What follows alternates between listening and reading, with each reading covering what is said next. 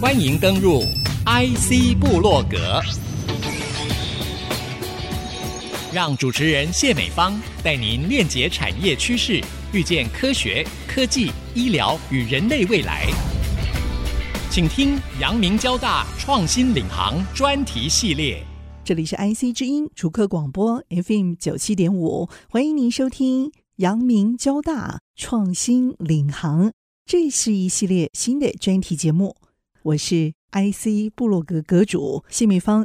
那么，从 IC 部落格这个天空跨进了礼拜一上午八点十五分的天空，来主持这一系列的 IC 部落格阳明交大创新领航专题系列节目。接下来，我们来听一则相关报道。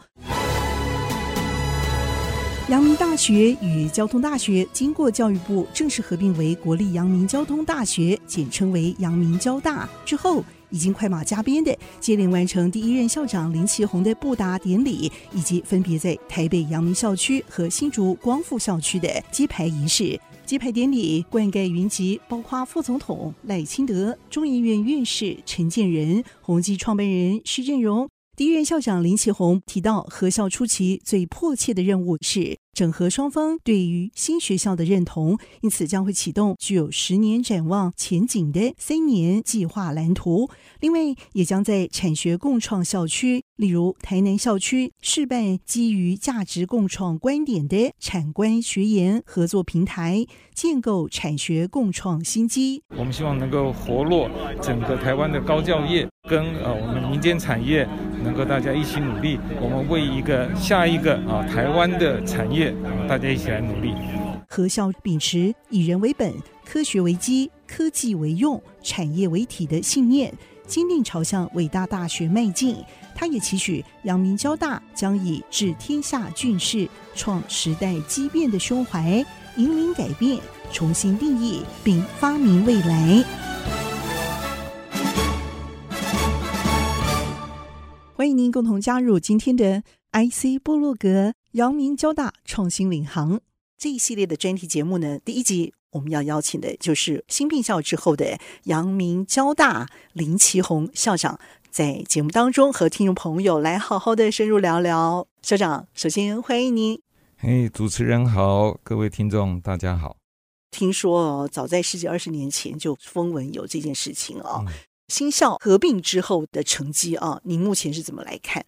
其实两校啊，尤其两个过去都是以研究为主体的，我们在台湾叫顶尖大学了，应该说是以研究当做学校发展主轴的一个大学，要合并的确有它一定的困难度。过去曾经发生的，大概就是说比较大的学校或是综合型大学去合并一个比较，譬如说像师范体系的这个学校。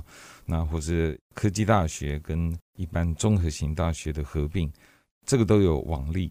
不过过去比较没有的就是两个有特别专长的这个顶尖大学要合并，这中间的确呃有蛮大的困难，也包括两个学校原来都有很强的这个主体性，所以他要合并到底是用什么样的方式？当时一刚开始啊，我听到的啊，就是第一个一定要对等合并。这两学校的量体其实是有差的，可在精神上啊，他们要用对等合校这样一个精神来做，那又增加它更大的困难度。那不过我觉得趋势上啊，合校这个事情有它内部的原因，也有外部的诱因。内部的原因主要就是说，这两个大学讲是讲综合大学，可是各有它原来的聚焦的地方，而且它本身的文化还是差别蛮大的。以阳明大学来看啊，当时设校是为了解决医疗的不对等，也就是我们知道的对于偏乡医疗国内不足的问题啊，所以当时一设校是以这个公费医学生这样一个概念，希望培养出一个高品质的这个医护人力，能够让我们国家的整体医疗能够再往前跃升。所以在公共行政领域，还有我们的这个偏乡医疗上头，你们做了很多的建制，对不对？对，当年一九七五年的时候啊，就是设校的一个很重要的目的是这个。那交大其实也有国家赋予的任务啊。当年呃，就我知道的哈，交大要设的时候，行政院说：“哎，你只有两个可以选啊，一个叫核子，一个叫电子。不，盒子已经被选走了，就是我们的邻居把它选走了，所以你们剩电子哈。是。那当然，第一个过去选电子，如果是被指派的，可是最后几十年看下来，哎，这个选择是蛮不错的。另外，原来交通大学一个特质就是说。”当年可能大家听过一句话叫“来来来来台大，去去去啊，去美国了啊”，所以那时候的这个精英的人才啊，有一大部分哈，当然透过这个留学，希望说能够回来再挹注回我们这块的土地。嗯哼。可是真正做到这个事情的，反而是交通大学。交通大学的校友。胼手胝足，应该讲啊，在那个年代就在这个土地上耕耘。那当然有很多的技术也是从国外引进，可是跟当时比较流行的路径啊，就是说出国念念了学位以后就留在美国，然后就在那边工作，工作以后呢就结婚生子，然后就落地生根了。交大的校友早期不是这样，他们有需要的时候，他们出国引进一些的技术。然后呢，在地让这样的技术能够生根发芽。最后我们看到我们现在的这个电子产业，我想如果说交通大学是台湾半导体产业的摇篮，我想这句话是不为过。所以这个两个学校一刚开始是有国家赋予他的这个责任。交大这边其实啊有一个精神，我感觉很深刻，就是勇于冒险。啊，因为很多的这个创业的精神在交大是存在的。对，这个跟科技界人啊说，勇于冒险、犯难啊，嗯，创业这个领域啊，是几乎是等同于的。是，是，所以在学生身上也看得到，也可以看得到。那阳明就有点不太一样了啊。阳明我们的学校，他们叫证照科系，医师、哦、护理师、这个医检师啊、放射师、物理治疗师。总共现在跟医疗相关的师啊，我在当卫生局长的时候，我因为那时候要去参加他们这些活动，我算一算有二十八个。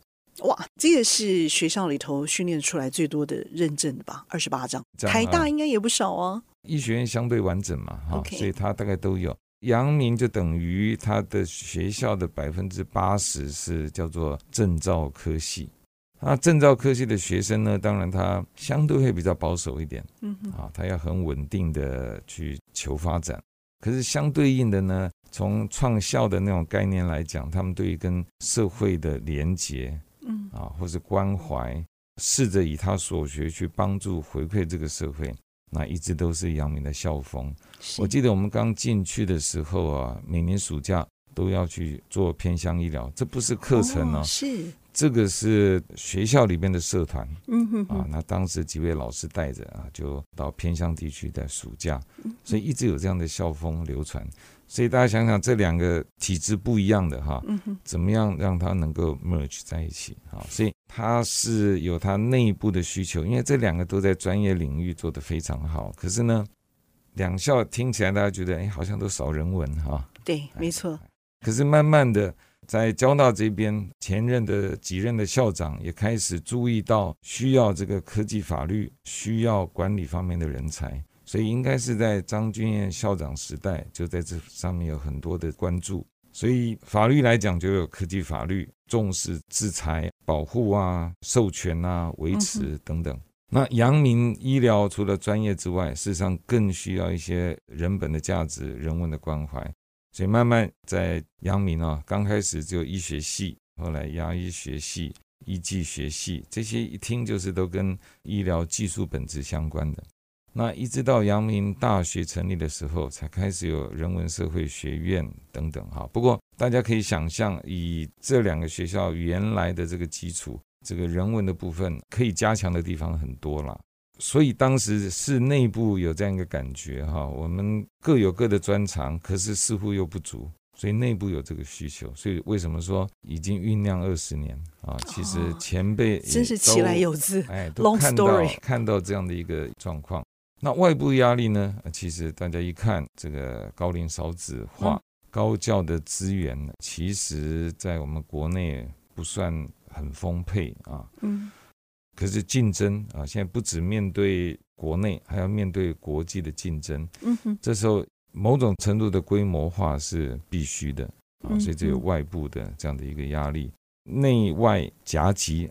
当然，在合适的时间，有合适人的这个领导倡议之下，那绝对不是我啊。那要非常感谢前任的几任校长，校长啊，那他们真的是排除万难。所以我今天有机会在这里担任第一任的校长，我感觉是责任非常之重大。嗯，那过去走到今天，所有的 credit 应该都是归给这个过去领导跟同仁们的努力。那我跟我的行政团队很重要一点，就是必须在过去的基础上，我觉得第一个最难的事情，要大家要认同这个新的学校，嗯，这是我最大的挑战，是啊。然后呢，我们要把过去合校的初衷，所以我跟我们同仁讲，第一件事情叫做莫忘初衷，嗯。然后呢，回到我讲我的科学的思维啊，就是一定要先决定说你做这个事情目的在哪里，所以以终为始。这两句大概是我常常跟我们同仁自己内部讨论的时候，当碰到一些问题的时候，哎，我们回过头来就问说，哎，那一刚开始我们决定要这样做的初衷初衷为何啊？嗯，所以莫忘初衷。再来做卡关的时候，我们要问说：那到底我们原来想要做的时候，我们的那个设定的目标是什么？叫以终为始。嗯，所以我们大概常常以这八个字来检视一下：第一个，我们现在的进程；了解。那第二个是我们碰到困难的时候，我们如何来这中间做抉择、做取舍。那么，先休息片刻，稍后呢继续来分享。先休息片刻，稍后回到 IC 部落格，阳明交大创新领航。欢迎您共同加入今天的 IC 部落格，阳明交大创新领航这一系列的专题节目呢。第一集邀请的就是新并校之后的阳明交大林奇宏校长。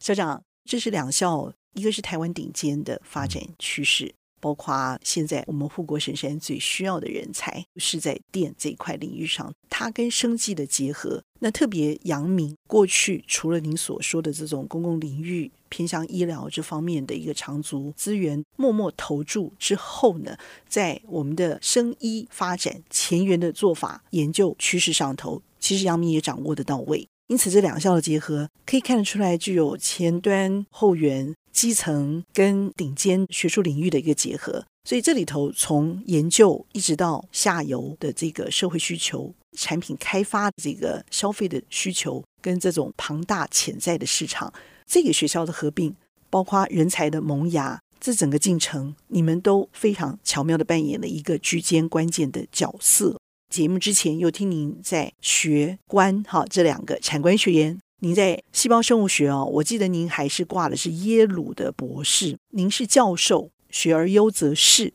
担任了台北市、新北市双北的卫生局局长。那么之后呢，在整个整并的过程当中，也发现了您不只是只有学校合并的经验哦，还有这个非常优秀长足的这个医院跟学术领域的这个结合的经验。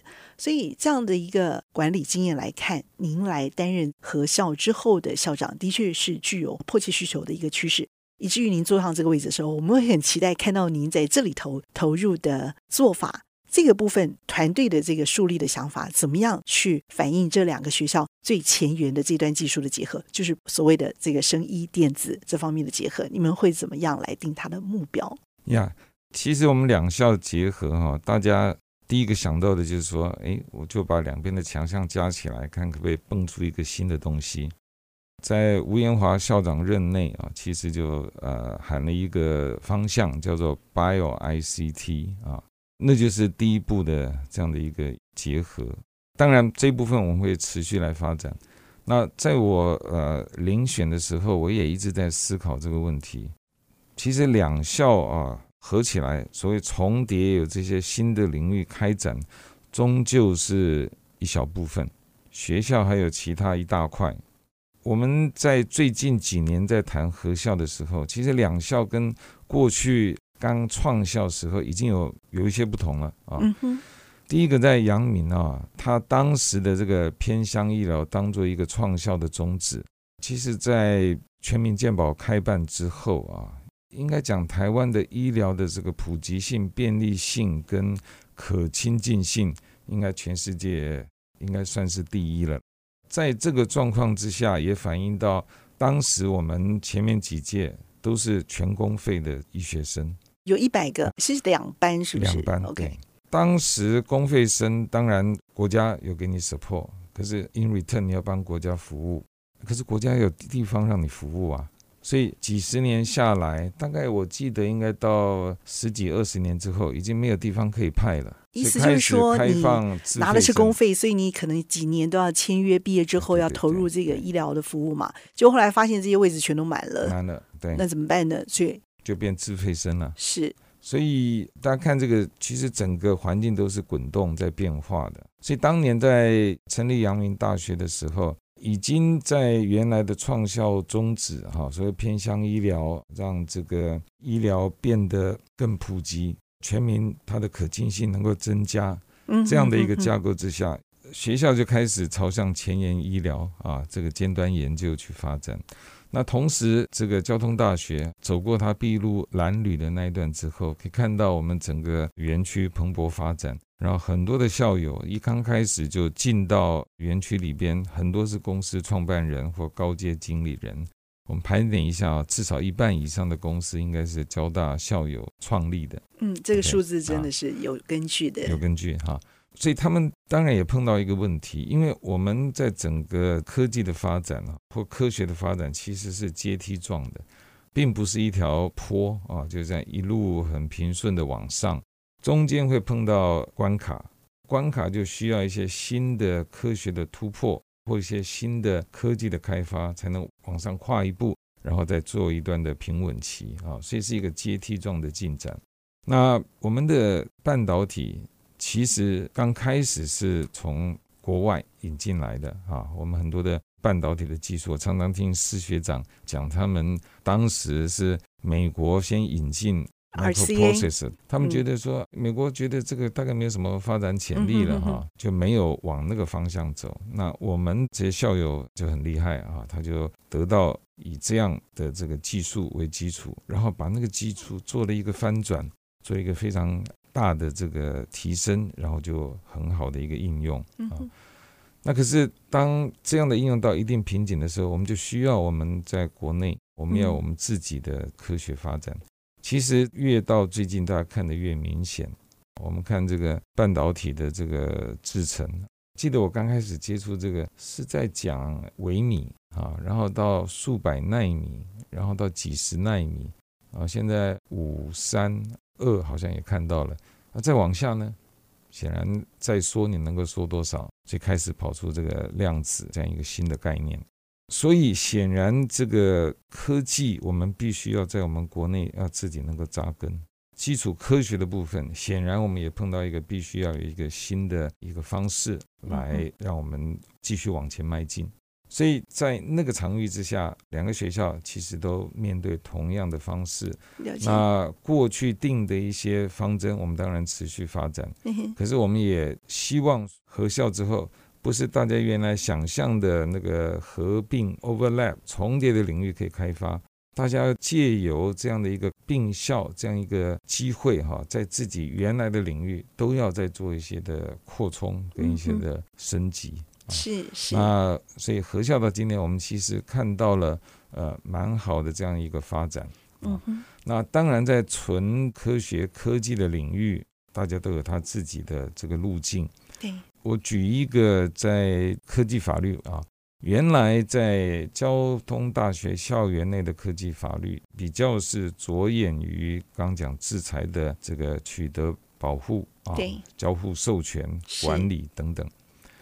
那可是当开始两个学校开始在做这个电子医材的时候，就突然发觉，哎，这是一个很大的领域。所以从科技法律的立场啊，嗯。台湾原来比较做元件，不太做系统，所以那个制裁的交互授权啊就变得很重要。对。那可是今天变成一个电子医材的时候，它又有新的课题进来了啊，叫做临床的验证跟法规的取证，所以这个变成一个新的课题。哎，所以原来的科技法律也因为这个核效就要做自己的扩充跟自己的升级嗯。所以我相信核效一定对各个院、各个不同领域都一个很大的刺激。是是。那我们希望乘着这样的一个风云际会，我们要把握。我认为这个黄金期大概就是两三年。